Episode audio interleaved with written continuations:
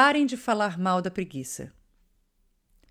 Outro dia ouvi um relato do sujeito contando da secretária dele que mandou imprimir 75 folhas em branco. Quando perguntada o porquê, ela explicou que precisava daquele tanto de papel, mas teve preguiça de contar uma a uma. Notem como a preguiça foi o elemento para a engenhosidade. Eu acredito de verdade que preguiça seja um nome fácil e curto que damos para aquele impulso que nos faz buscar maneiras mais otimizadas de fazer as coisas.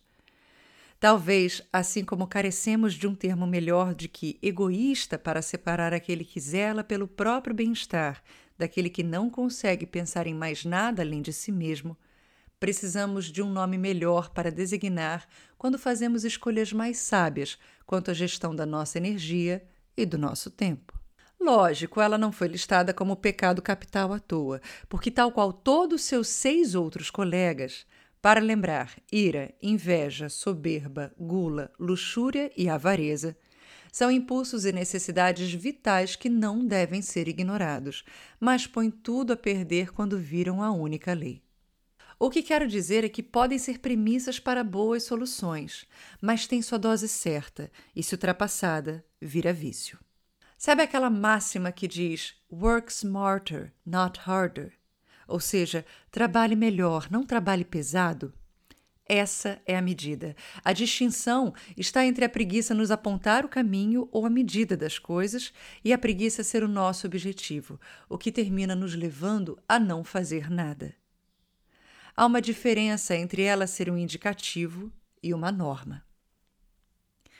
E como talvez você já possa ter adivinhado, esta lógica pode ser aplicada na voz. Pensa só comigo: se você der toda a sua energia numa frase, numa nota, numa música, como vai cantar depois? Outra coisa importante: quando escutamos uma música, gostamos de ouvir as dinâmicas, os contrastes, e isso não se constrói trabalhando a 100% o tempo todo. Talvez você já tenha achado este caminho, ele não é difícil de achar. Eu vejo meus alunos chegando nele o tempo inteiro.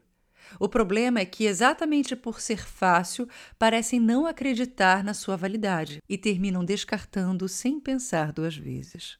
Então, o que eu lhes peço, faça menos, faça só o necessário. Em parte, eu atribuo isso ao fato de que, quando decidimos cantar, nos empenhamos de verdade e então queremos dar tudo o que temos, fazer a vera e deixar a preguiça de lado. É até louvável.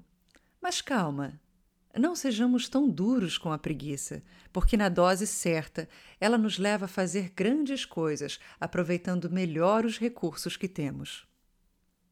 Costumo dizer que a voz funciona dentro de um equilíbrio de relaxamento e energia, em que ambas as partes precisam estar bem dosadas, porque qualquer uma das duas coisas em excesso termina por atrapalhar ao invés de funcionar.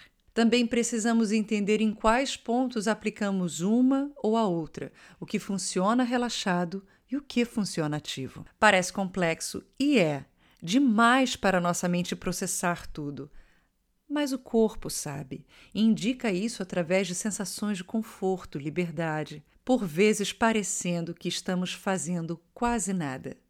Daí a confusão, nem sempre sabemos que são esses os sinais que precisamos seguir.